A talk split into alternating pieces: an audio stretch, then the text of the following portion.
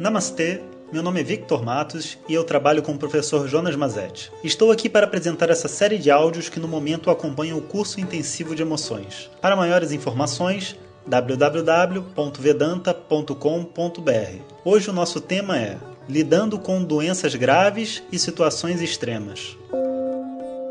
Om Shri Namaha Harihi Om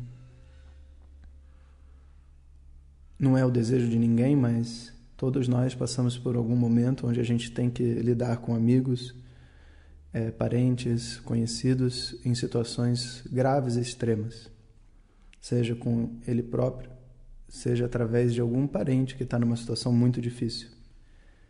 E nessas situações a gente tem muita dúvida do que fazer. E na maioria das vezes a gente adota uma posição é, regulamentar sabendo que a pessoa está em dor, a gente não se aproxima muito dela, no intuito de permitir que ela viva a sua dor e também de não fazer, falar uma besteira, não falar alguma coisa errada. A gente cumpre um protocolo, então se alguém falece, a gente diz: Meus pêsames, lamento muito pelo seu parente, ou lamento muito de saber da sua doença. E a gente estabelece uma relação simpática, mas negativa. Simpática dentro de uma situação difícil significa que eu não vou sorrir, eu vou ser sério. Eu não vou perguntar, e aí, como é que você está? Bom dia. Não tem bom dia porque um parente faleceu, então como que você pode dizer bom dia? Ou pior, né? Eu tento ser um simpático alegre. E aí a situação fica pior ainda, porque a outra pessoa não vive a mesma energia que eu. Então, para que a gente possa se conectar a uma pessoa que está passando por um momento muito difícil, a primeira coisa é a gente não desconsiderar a pessoa e a situação onde ela está vivendo.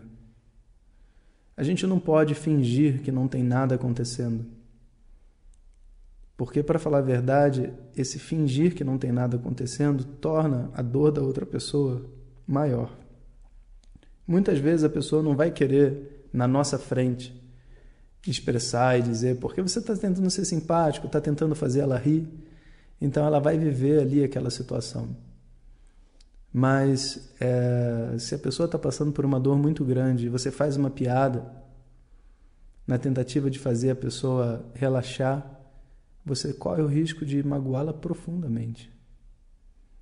Seja porque você está falando sobre uma pessoa que já faleceu, seja porque você está falando sobre um futuro que ela não vai ter porque ela está com câncer, Seja pelo motivo que for, nenhuma piada é bem-vinda quando a situação é séria.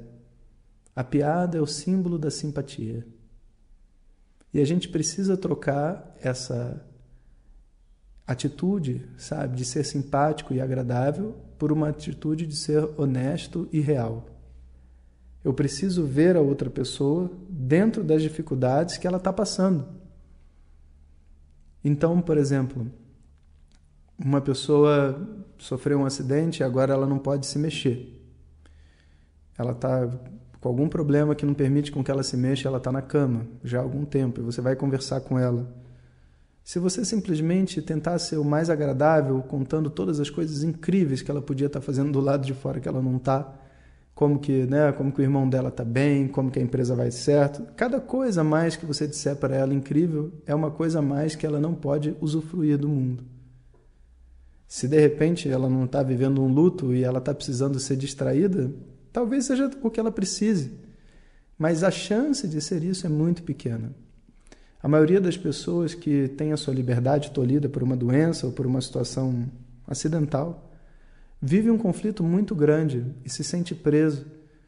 E muitas vezes passa pela mente dela né, se ela vai voltar a estar do lado de fora. E esse assunto é exatamente o assunto que a gente deve usar para se conectar com essas pessoas. De uma maneira progressiva, carinhosa e leve. A gente pode falar sobre coisas que às vezes são muito difíceis. Quando eu estava na Índia e o javali pegou minha perna, eu eu sofri um acidente, né? Poucos conhecem. E eu fiquei de seis meses de cadeira de rodas no meio do, da floresta. Tive que fazer uma operação, botei dois parafusos. E até o meio da recuperação, eu não fazia ideia se eu ia voltar a andar. E algumas pessoas vinham né, fazer brincadeira comigo. Sabe? Ah, pô, quero ver agora. Agora, tipo assim, vai, vai ser o mestre de muleta. Vê só, não tem nada contra quem tem muleta, mas a sua piada não é bem-vinda. E, de verdade, realmente, sabe, é, é até sem graça. Porque não tem graça nenhuma um mestre de muleta, né? Sabe? Qual, qual, qual que é a graça? Você está tentando me fazer rir da minha própria desgraça de uma maneira que, que, que, é muito cruel, na verdade. Eu entendo, eu entendo que você esteja tentando me alegrar, mas essa não é a forma correta. De repente, depois que ele visse que esse assunto não era uma questão para mim, e para falar a verdade, depois de um tempo deixou de ser, eu já tinha aceitado, se fosse para andar eu ia andar, se não fosse mais para andar, tá tudo bem. Talvez a piada pudesse ser até engraçada. Mas na hora que você está passando pela dificuldade, não.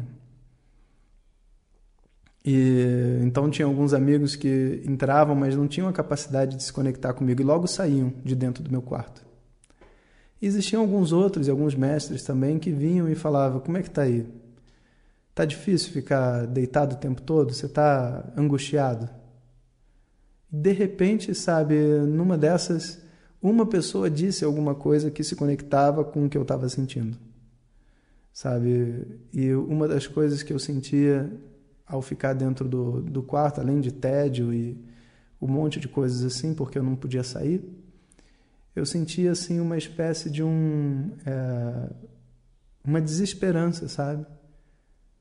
Porque as coisas na minha vida eram muito certas, eu nunca poderia imaginar que eu ia estar passando por aquela incerteza. Então eu, eu já tinha meio que jogado a toalha internamente. E aquilo de alguma maneira era um peso para mim. Porque era como se a minha vontade de viver naquele momento, minha vontade de até de se curar, tivesse sido boicotada. E quando a pessoa disse, eu falei, pô, mas é exatamente o que eu sinto. É como se, tipo assim, cara, olha como a, o nosso conceito de conforto, de vida e tudo mais pode mudar de repente como que a gente vai ter esperança realmente? Como que a gente vai viver, acreditar no amanhã? Ou pode simplesmente estar bem no agora, sabendo que amanhã pode ser tudo diferente? E na hora que a gente viveu isso, eu relaxei, eu dei boas risadas, né? risadas de pensar sobre amanhã, de pensar sobre o passado, porque uma conexão aconteceu.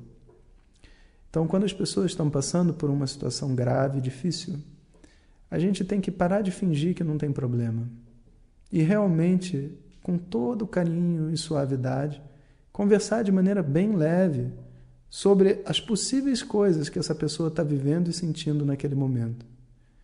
Isso faz com que a outra pessoa veja que a gente considera ela e que a gente entende, não só intelectualmente, mas emocionalmente, ela também pode se sentir entendida. Como eu disse no áudio passado, a conexão empática só existe quando existe uma demonstração de sentimento real. A hora que você consegue realmente ver que a outra pessoa está sentindo o que você está sentindo e o que ela está falando e o que você está expressando. Nesse alinhamento existe a conexão entre duas pessoas. E talvez o que eu precise viver com uma pessoa numa situação difícil seja chorar junto com ela. E qual o problema? Eu choro junto. Às vezes eu senti raiva junto. Às vezes né, eu senti inveja, medo, vergonha, qualquer coisa. Qual é o limite disso?